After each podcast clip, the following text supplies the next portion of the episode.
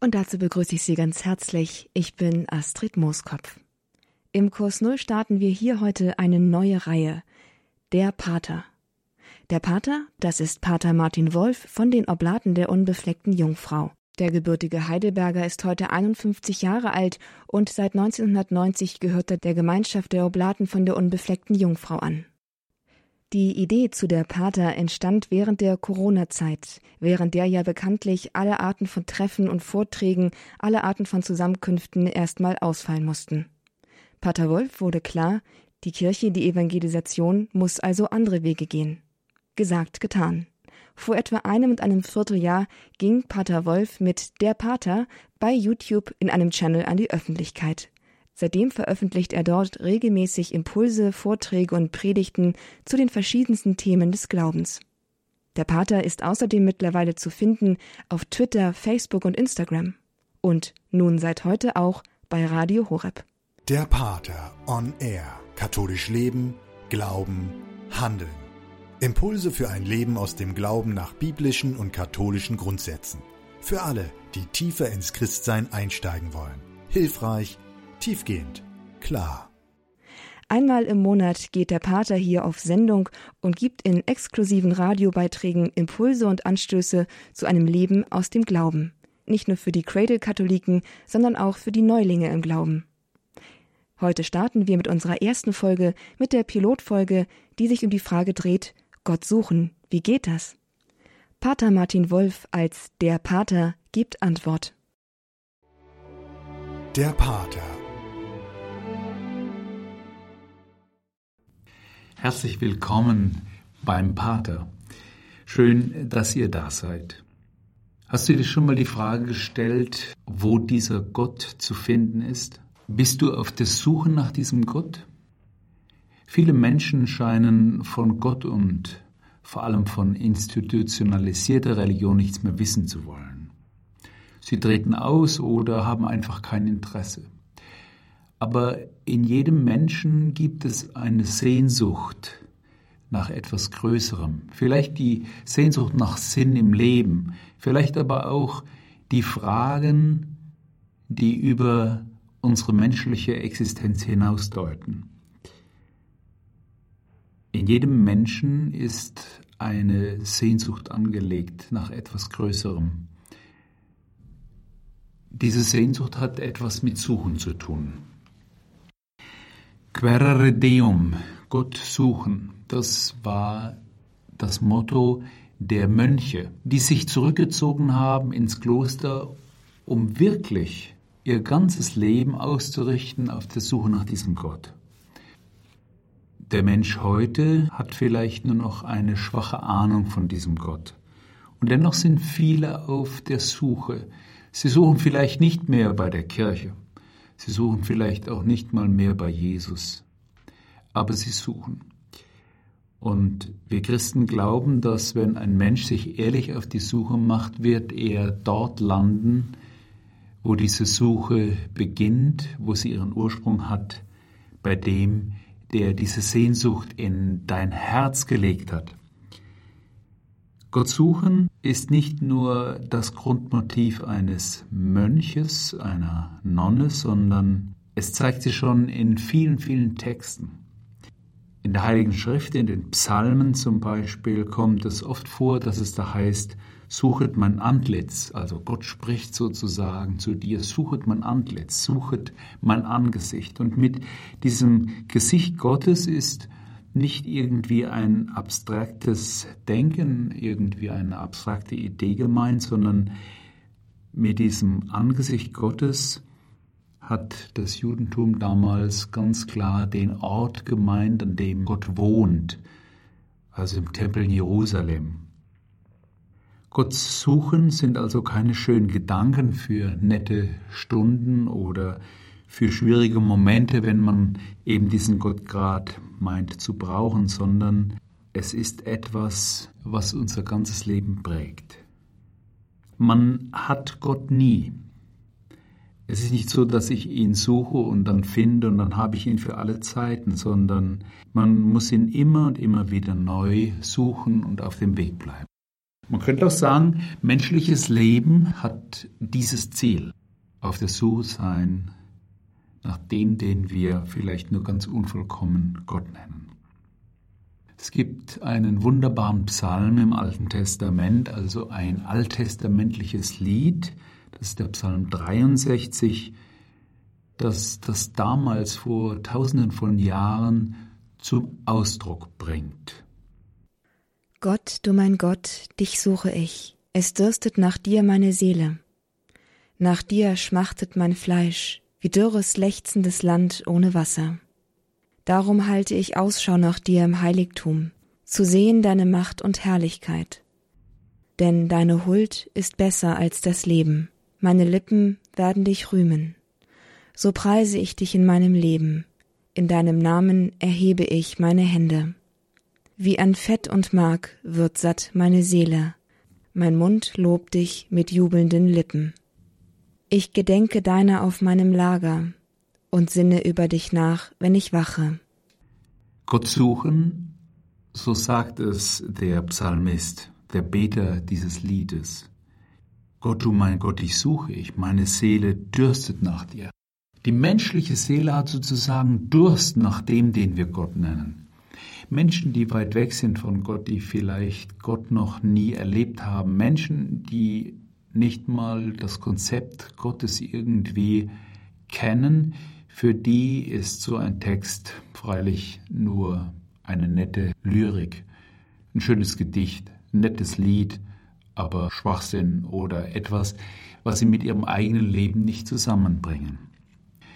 Und trotzdem ist es so, dass wenn der Mensch der sich sozusagen auf diese Suche macht, plötzlich einen inneren Zug, eine innere Sehnsucht spürt. Und das ist diese Sehnsucht nach diesem Gott, wie es in diesem Psalm heißt, das ist ein Durst, ein Durst der Seele nach Leben, ein Durst der Seele nach Sinn, ein Durst nach Liebe, ein Durst der Seele nach Bedeutung des eigenen Lebens ein Durst der Seele nach einer Existenz, die das irdische Ende unseres Lebens übersteigt. Mir hat mal ein junger Mann gesagt, ich würde gerne glauben, ich finde es auch alles irgendwie logisch und ich kann da auch was mit anfangen, aber ich habe diesen Gott noch nie gespürt. Ich weiß gar nicht, wie das geht mit dem Beten. Ich kann natürlich Worte sprechen, aber ich spüre nichts. Wie können wir Menschen, vor allem wir westliche Menschen, uns auf einen Gottsuche-Weg begeben?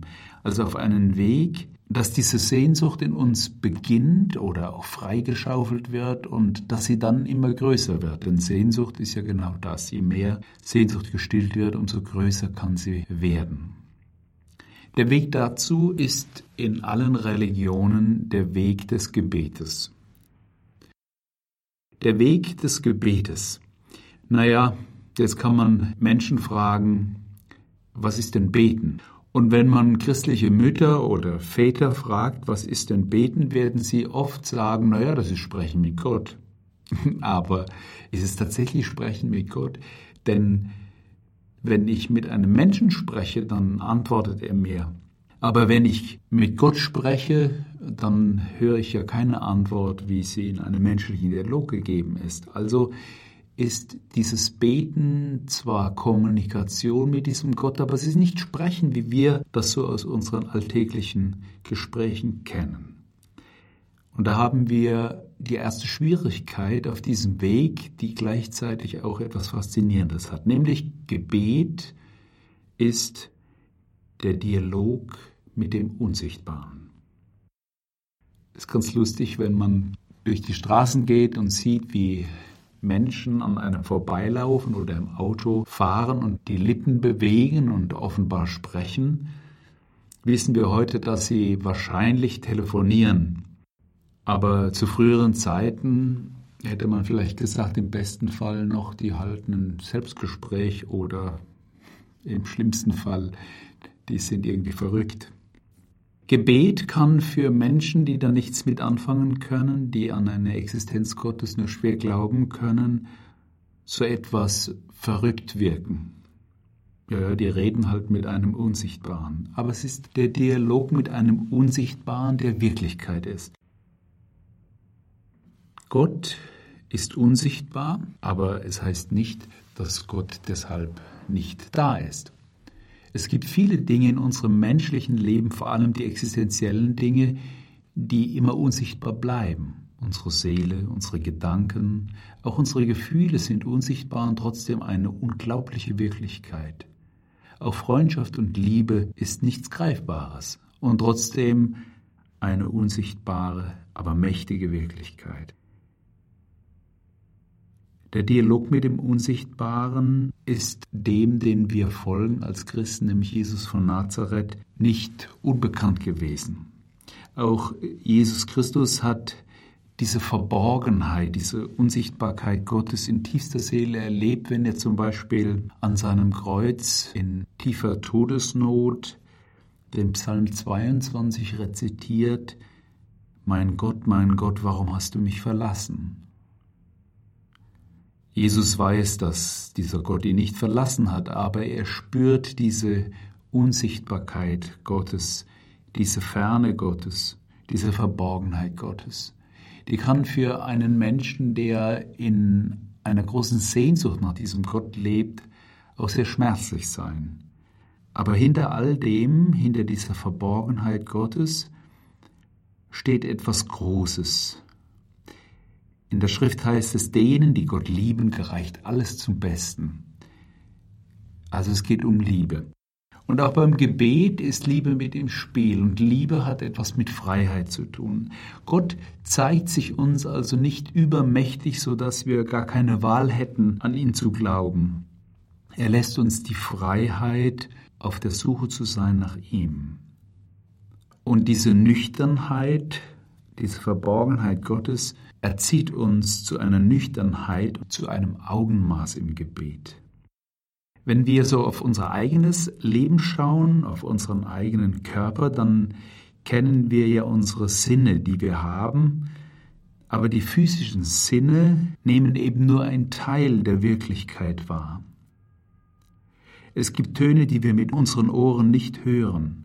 Es gibt Wellenlängen, die wir mit unseren Augen nicht sehen.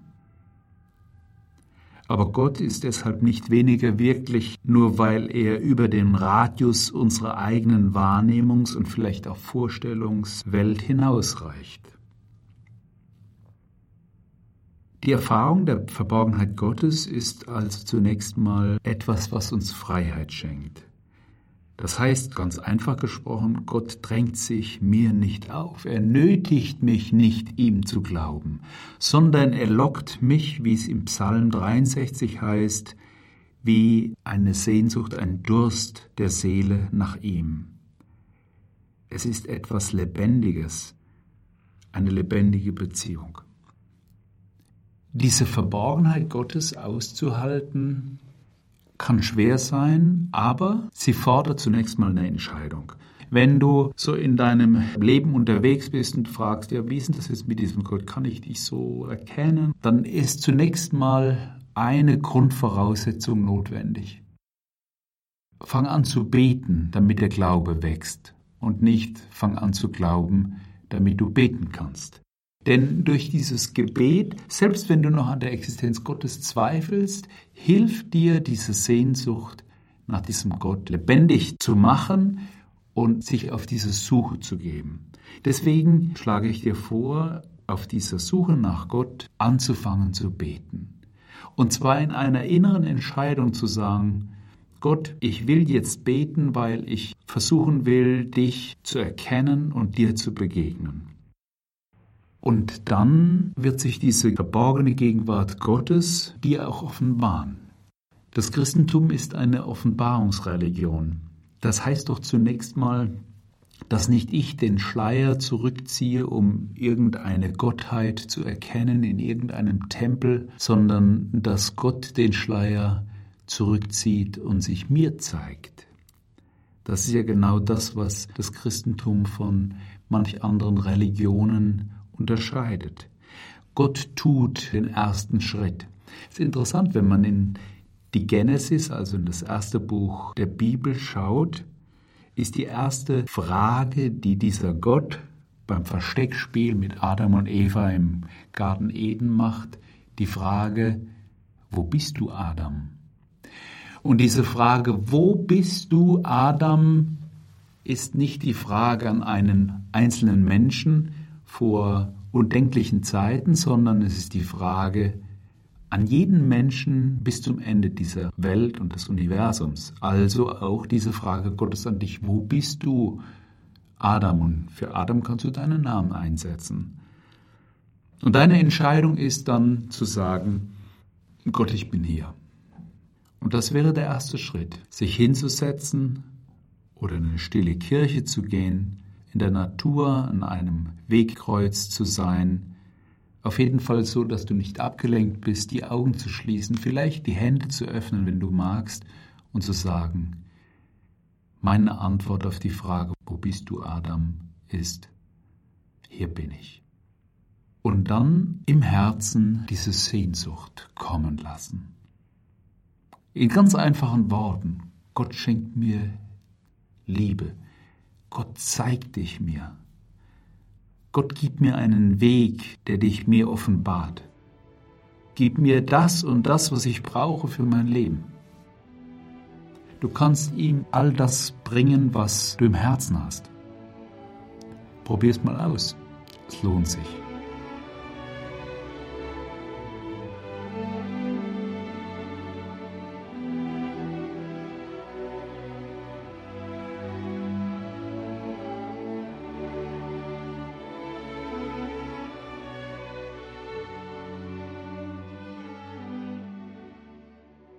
Gott suchen. Der Weg dorthin ist der Weg des Gebetes. Es ist diese Kommunikation mit dem Unsichtbaren, mit dem, der der Grund unseres Lebens ist. Wenn wir näher hinschauen, dann stellt sich oft auch die Frage, was soll das Ganze? Wenn Christen, andere Gläubige Gebete sprechen, steckt oft dahinter eine Bitte, Sie wollen irgendetwas von diesem Gott haben. Vielleicht Gesundheit für sich oder für andere, vielleicht Frieden oder sonstige Dinge. Nun gibt es da ein großes Problem, denn wir kennen oft diese Situation, dass Gebete nicht erhört werden oder dass wir daran zweifeln, dass Gott dein Gebet und mein Gebet überhaupt nicht hört, obwohl die Ohren Gottes so groß sind, dass er für jedes Gebet auch Platz hat aber vielleicht ist doch etwas Tieferes dahinter, nämlich die scheinbare Zwecklosigkeit des Gebets. Es gibt viele Menschen, die sagen, das Gebet nützt doch nichts. Vielleicht kennt jeder diesen Einwand. Die Wirkungslosigkeit des Gebets ist aber nur scheinbar. Ganz im Gegenteil, ich muss mich überraschen lassen von der Wirkung. Denn genau darum geht's. Das Gebet und diese Suche nach diesem Gott ist nicht etwas wie ein Programm, das abläuft, eine Maschine, die ich in Gang setze oder etwas, was ich mit meinen Mühen erkaufe und dann habe ich auch ein Recht darauf, dass es genauso kommt, wie ich es haben will. Denn diese Freiheit, die Gott mir lässt, von der ich vorhin gesprochen habe, ist ja auch eine Freiheit, die ich diesem Gott lassen muss. In der Theologie spricht man oft davon, dass er der Souveräne ist. Also das heißt, er ist derjenige, der macht, was er will. Er macht es immer gut, aber er macht, was er will und nicht, was ich will. Und deswegen ist diese scheinbare Zwecklosigkeit des Gebetes meistens daran gekoppelt, dass der Mensch eben nicht das erhält, was er sich so gerne vorstellt. Stellt euch vor, Gott würde jede Bitte eines Menschen erhören, der um einen Sechser im Lotto bittet. Erstens wäre es vielleicht wahrscheinlich für die meisten Menschen gar nicht gut und sinnvoll, einen Sechser im Lotto zu haben und im Geld zu schwimmen. Und zum anderen, wenn alle, die darum beten, einen Sechser im Lotto hätten, wäre der Gewinn wahrscheinlich sehr überschaubar und das Geld, das man ausgezahlt bekommt, klein und man wird sich auch darüber ärgern. Gott antwortet auf unser Gebet in einer überraschenden Weise. Ich für mich selbst kann das sagen, dass ich das oft erlebt habe. Manchmal auch in ganz witzigen Situationen, dass Gott ganz anders auf mein Gebet gehört hat, als ich das wollte und am Ende konnte ich sagen, es war besser so. Das habe ich von meiner alten Mutter gelernt, die im hohen Alter mir einmal sagte, weißt du, der Herrgott war zu unserer Familie immer gut. Und wenn Dinge nicht so gelaufen sind, wie wir sie gerne gehabt hätten, wenn etwas schiefgegangen ist oder nicht funktioniert hat, dann war es für uns immer der bessere Weg. Diese Weisheit einer alten, gläubigen Frau ist entstanden durch ein langes Gebetsleben und vor allem durch das Wissen, dass Gott in seiner Souveränität das tut, was er will und was gut ist für die Welt und für den Menschen. Es kommt also nicht darauf an beim Beten, was herauskommt, sondern es kommt auf das an, was hereinkommt. Nicht nur junge Menschen heute leben nach dem Motto, was bringt mir das? Und wenn es um Glaube und Kirche geht, ist das eine ganz gefährliche Sache. Denn ich kann natürlich sagen, was bringt mir der Gottesdienst, was bringt mir ein Gebet, was bringt mir das und das. Oft bringt mir das gar nichts. Aber es geht bei diesen Dingen, wie auch bei Beziehungen zu anderen Menschen, nicht darum, dass es etwas bringt, sondern dass ich etwas hineingebe. Wenn ich meine Beziehungen, meine Freundschaften, vielleicht auch meine Partnerschaft oder meine Ehe nur unter dem Gesichtspunkt sehe, dass es mir etwas bringen muss, abgesehen davon, dass es egoistisch ist, werde ich niemals zu einer hohen Qualität dieser Beziehungen kommen. Es ist immer einseitig und ich werde den anderen immer ausnützen wollen. Bei der Beziehung zu diesem Gott, auf dessen Suche der Mensch ist, ist es vergleichbar. Und wie im menschlichen Bereich ich verstehen kann, dass wenn ich etwas hineingebe, dass dann auch etwas herauskommt, aber nicht im Sinne von Ergebnis, sondern im Sinne von einer Fruchtbarkeit für mich, so kann ich das umsetzen für meine Suche nach diesem Gott und für mein Gebetsleben. Wenn ich bereit bin, Dinge hineinzugeben, also zum Beispiel Zeit zu opfern, dann werde ich auch in dieser geopferten Zeit merken, dass mir Gott diese Zeit in einer gesegneten Weise zurückschenkt. Das Zweite, was uns Schwierigkeiten bereitet, ist natürlich Resignation und auch Erschöpfung, wenn keine Signale kommen. Vielleicht auch dann, wenn wir falsche Wege des Gebetes gehen oder wenn wir unnötige Lasten mit herumschleppen es ist nicht selten, dass Menschen in einem menschlichen Bereich Probleme haben und zu Opfern geworden sind und sie aus dieser Opferrolle nie wieder herauskommen, sich auch im Gebet sozusagen darin wohlfühlen. Das führt letztlich nicht dazu, dass sie eine größere Freiheit erfahren, sondern dass sie sich mit diesen unnötigen Lasten weiter herumplagen. Deswegen ist eine weitere Grundvoraussetzung des Betens das Loslassen. Ich muss mich loslassen. Ich muss das loslassen, was ich auch an Vorstellungen über diesen Gott habe. Wenn Gott so wäre, wie viele Menschen, auch Atheisten übrigens, sich das vorstellen, dann wäre das ein furchtbarer Gott. Gott ist immer anders und größer. Gott ist immer wunderbarer. Er ist zwar durch menschliches Nachdenken irgendwie auch zu begreifen, aber nie ganz. Und dieses Loslassen ist genau das, was mir in dieser Situation hilft. Und indem ich loslasse an falschen Vorstellungen, aber vielleicht auch an Erwartungen und anderen Dingen, die mich gefangen halten, komme ich durch dieses Gebet in eine größere Freiheit. Ich glaube, dass das stimmt, dass der, der Gott wirklich näher kommt, auch in eine größere Freiheit kommt bei all den Prozessen, den die Kirche zurzeit durchmachen muss in der Erneuerung und in dem neuen Nachdenken nach neuen Wegen, ist dieses Loslassen von dem, was ich mir so vorstelle und wie ich gerne Kirche oder meine Gemeinde oder meine Familie hätte, eines der großen Voraussetzungen. Denn Gott schenkt uns Freiheit und ich bin überzeugt davon, dass der, der sich ehrlich auf diesen Weg nach diesem Gott macht, also ehrlich, und das ist nicht die einfachste Weise des Lebens, dass der auch wirklich zu einer größeren Freiheit kommt. All das, was so in meinem Leben, auch in meinem Seelenleben an Barrikaden da ist, muss langsam gereinigt werden. In der alten Frömmigkeitstradition der Kirche kennt man diesen Weg der Reinigung, die wir purificativa.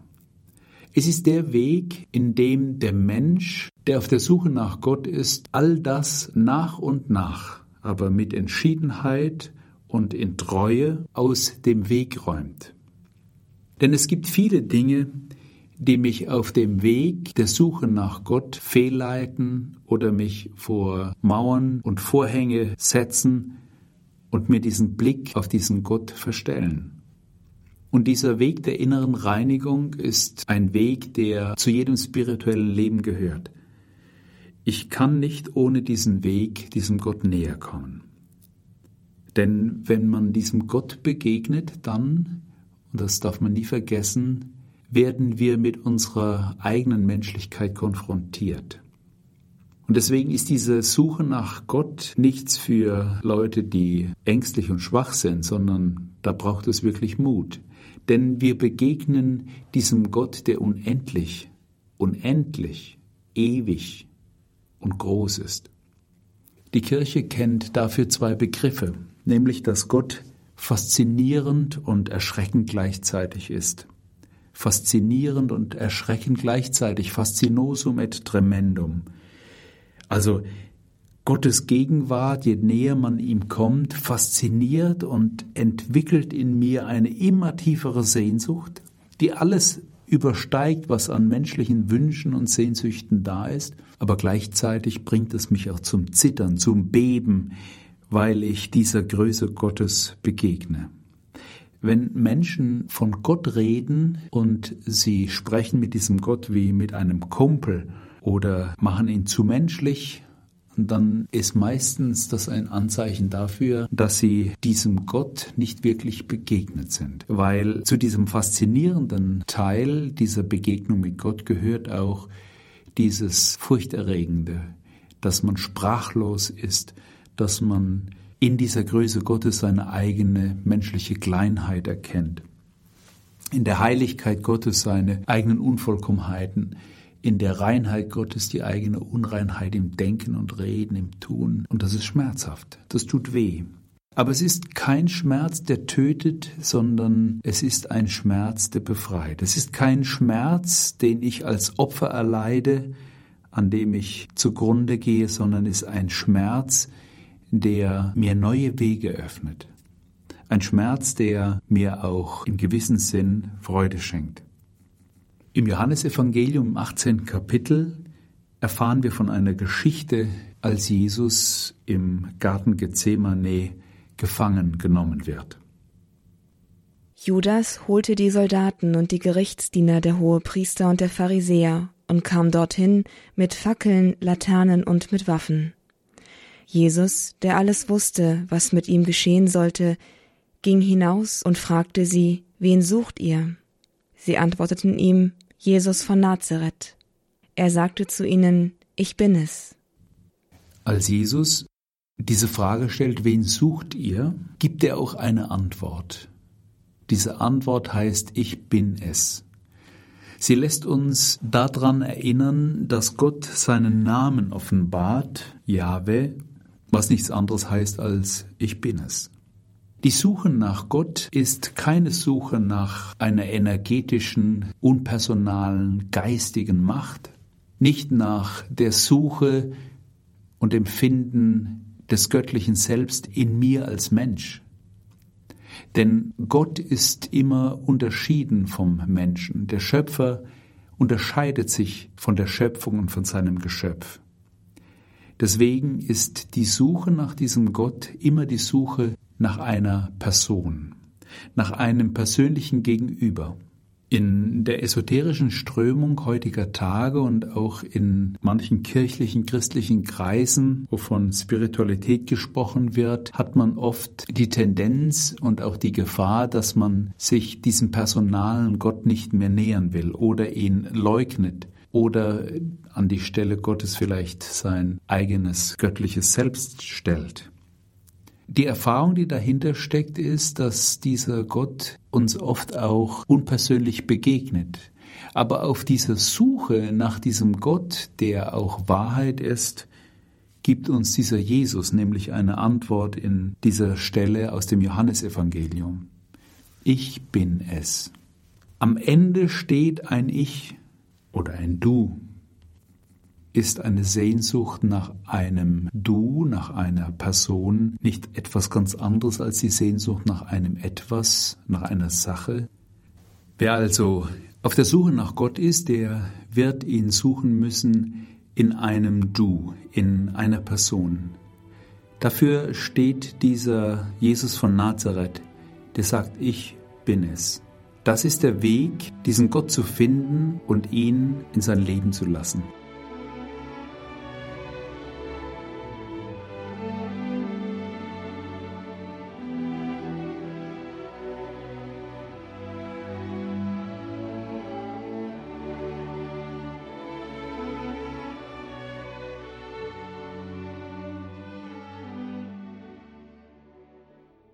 Gott suchen. Wie geht das jetzt praktisch und konkret?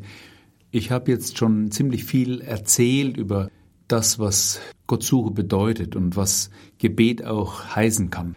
Aber vielleicht sind manche unserer Zuhörerinnen und Zuhörer ja auf dem Weg auf dieser Suche, aber erst ganz am Anfang und haben noch wenig Erfahrung. Deswegen vielleicht jetzt einfach mal ein paar praktische Dinge, um auf dieser Gottsuche voranzukommen. Zunächst mal will ich euch vorschlagen, etwas zu tun, was wir hm, oft im Urlaub tun oder in Zeiten der Muße, nämlich in der Natur sein und sich von der Natur einfach inspirieren lassen. Wenn du auf der Suche nach diesem Gott bist, könnte also eine Übung sein, dich in die Natur zu begeben, dort, wo es schön ist, und einfach dich hinsetzen, alle technischen Medien ausschalten, um nicht abgelenkt zu werden, an einen stillen Ort zu gehen und einfach mal zu schauen und zu staunen. Staunen über die Wunder der Natur, über die Schönheit der Natur, über Tiere, über Pflanzen, über Berge, über den Himmel, über Wolken, über all das, was so in der Natur uns berührt. Gerade in Zeiten, in denen wir immer neu sensibel werden für Umweltschutz und Klima, ist das ein Weg, in dieser Schöpfung auch dem Schöpfer zu begegnen. Denn all das hat ja auch einen Sinn und einen Zweck für das menschliche Leben, denn das Sehen hat eine große Bedeutung für das Einsehen. Ich muss also Sehen einüben. Vielleicht wäre es einfach gut, sich mal hinzusetzen. Man kann auch die Augen mal schließen und sich berühren lassen von den Sonnenstrahlen auf der Haut spüren und hinter dieser Schönheit der Natur nach diesem Schöpfer zu suchen. Darüber nachzudenken, wie groß, wie schön der Schöpfer sein muss, wenn er eine so perfekte Natur schafft. Eine Übung kann sein, sich eben in die Sonne zu setzen, die Augen zu schließen und sich vorstellen, dass die Sonnenstrahlen, die deine Haut berühren, wie ein Streicheln, eine Berührung Gottes ist deiner Seele. Und in dieser Erfahrung kannst du etwas von dem Hauch Gottes in der Schöpfung erfahren. Wichtig ist, dass bei all diesen Übungen eine gewisse Regelmäßigkeit da ist, denn eine Suche ist ein Weg, der auch von einer Etappe zur nächsten geht. Ein zweiter Weg könnte sein die Einübung in die Stille. Also das heißt einfach mal alles ausschalten, was Lärm macht und sich in die Stille begeben. Wer nicht still werden kann, kann auch nicht hören.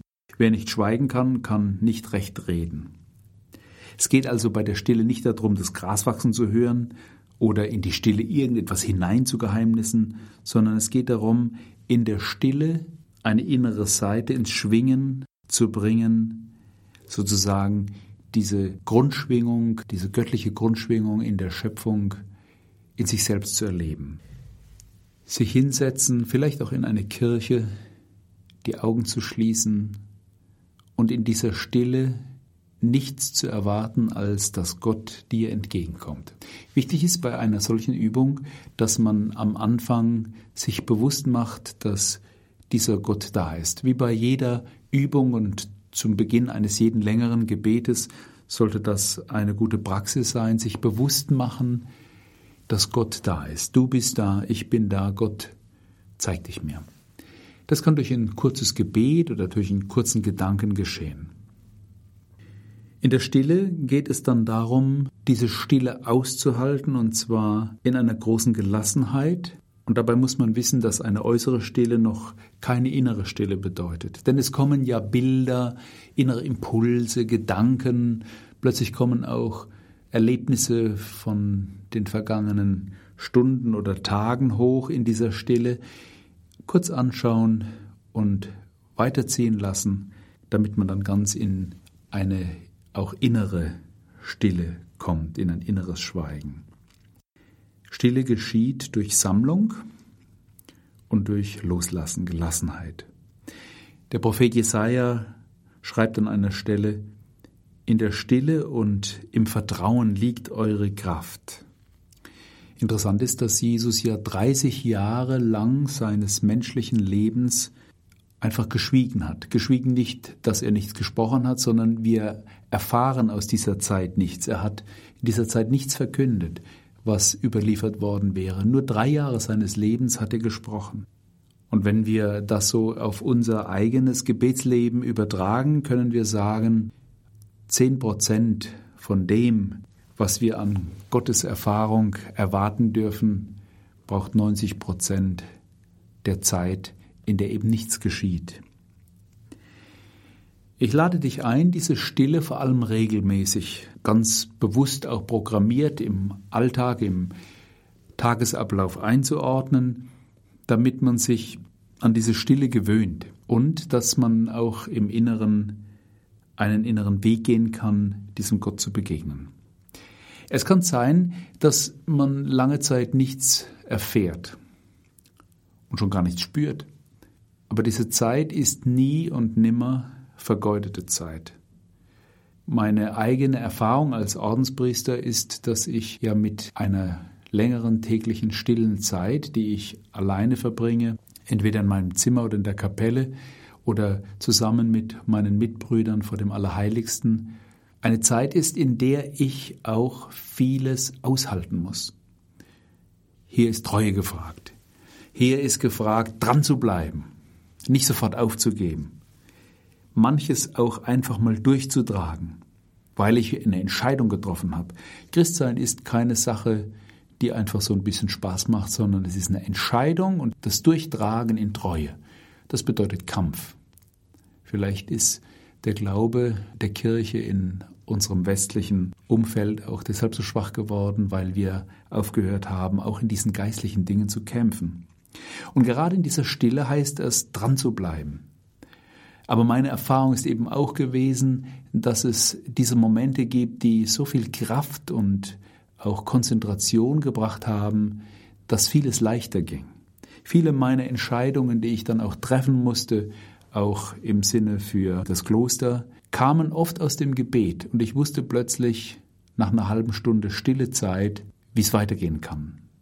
Gott antwortet auch in dieser Stille und mit der Zeit wird man auch erfahren, wie diese Antwort Gottes aussieht, weil sie in der Regel keine Antwort ist, wie wir sie akustisch von unserem Gegenüber kennen. Ein dritter Weg ist, in den Schriften der Heiligen Schrift, also in den Bibelstellen, vielleicht in den Tageslesungen, nach dieser Spur Gottes zu suchen, die in den heiligen Schriften zu finden ist. Wir sprechen ja von inspirierten Texten, das heißt also, dass die heilige Schrift das Wort Gottes ist. Und das Wort Gottes ist nicht etwas, was man so wie so ein Lebensprogramm einfach aufschlägt und dann kriegt man schon gesagt, was Sache ist, sondern es ist etwas, was sozusagen eine Gotteserfahrung von Menschen früherer Zeiten sind, quasi eingefroren in Text und durch mein eigenes Leben, durch meine Seele, durch meine Konfrontation mit diesem Text sozusagen aufgetaut wird und diese Gotteserfahrung in mir lebendig wird. Dieses Bild hilft mir immer auch zu erfahren, wie lebendig Bibel, das Wort Gottes sein kann. Und da hilft es dann einfach, diesen Text zu lesen, und bei diesen Worten verbleiben, die einen aufstoßen oder die einem irgendetwas im Herzen berühren. Bonhoeffer hat einmal sinngemäß gesagt, wir müssen das Evangelium Jesu nicht für uns, sondern gegen uns lesen. Und er meint damit, dass wir uns nicht diese Schriften und die Texte Jesu heraussuchen, die unsere eigenen Vorstellungen äh, unterstreichen und bekräftigen, sondern wir müssen uns von dem Wort Gottes treffen lassen, das uns verändern will. Von dem Wort treffen lassen, das kann auch unangenehm sein übrigens, das uns herausfordert. Denn Gott will ja eine Veränderung hin zum Guten für uns Menschen und nicht eine Bestätigung von dem, was schon immer war. Mittelmäßigkeit, gerade im Glauben, ist fast so schlimm wie gar kein Glaube. In der Schrift zu Hause zu sein, heißt dann auch Lieblingsstellen, die man durchmeditiert hat, aufzuschreiben, vielleicht ins Smartphone einzugeben, immer wieder daran erinnern zu lassen und mit ihnen zu leben. Sie ins eigene Gebetsleben mit hineinzunehmen, aufzunehmen. Und es wäre schön, wenn man so nach und nach einen großen Gebetsschatz aus der Heiligen Schrift auswendig kann, um dann eben auf diesem Gebetsweg diesem Gott zu begegnen in seinem eigenen Wort. Und meine Erfahrung war schon immer gewesen, dass Gott uns durch die Schrift antwortet. Wenn wir im Beten Gott sozusagen etwas erzählen, dann antwortet uns Gott oft durch die Heilige Schrift. Wenn ich plötzlich merke, dieses Wort meint mich, und fordert mich heraus oder gibt mir Trost oder gibt mir Freude oder eine neue Inspiration. Deswegen, liebe Freunde, liebe Zuhörerinnen und Zuhörer, versucht ganz einfach in Treue und mit einer großen Entschiedenheit diesen Gott zu suchen. Es lohnt sich. Es lohnt sich über dieses Leben hinaus. Aber es lohnt sich auch schon für dieses Leben, denn es verändert etwas in dir und dadurch verändert es deine innere Haltung, es verändert dann dein Verhalten und dadurch die Verhältnisse, in denen du lebst. Das ist der Sauerteig, von dem Jesus spricht. Der Sauerteig, der die ganze Gesellschaft sozusagen durchdringt und umgestaltet. Am Ende möchte ich noch im Psalm 139 einen kleinen Teil dieses Psalms mit euch und für euch beten. Herr, du hast mich erforscht und du kennst mich. Ob ich sitze oder stehe, du weißt von mir. Von ferner kennst du meine Gedanken. Ob ich gehe oder ruhe, es ist dir bekannt. Du bist vertraut mit all meinen Wegen. Noch liegt mir das Wort nicht auf der Zunge, und du, Herr, kennst es bereits. Du umschließt mich von allen Seiten und legst deine Hand auf mich. Amen. Ziel allen Betens ist immer in der Gegenwart Gottes zu leben. Und auf der Suche nach diesem Gott ist das Gebet der Weg, die Gegenwart Gottes zu erleben. Bis bald wieder beim Pater. Alles Gute euch.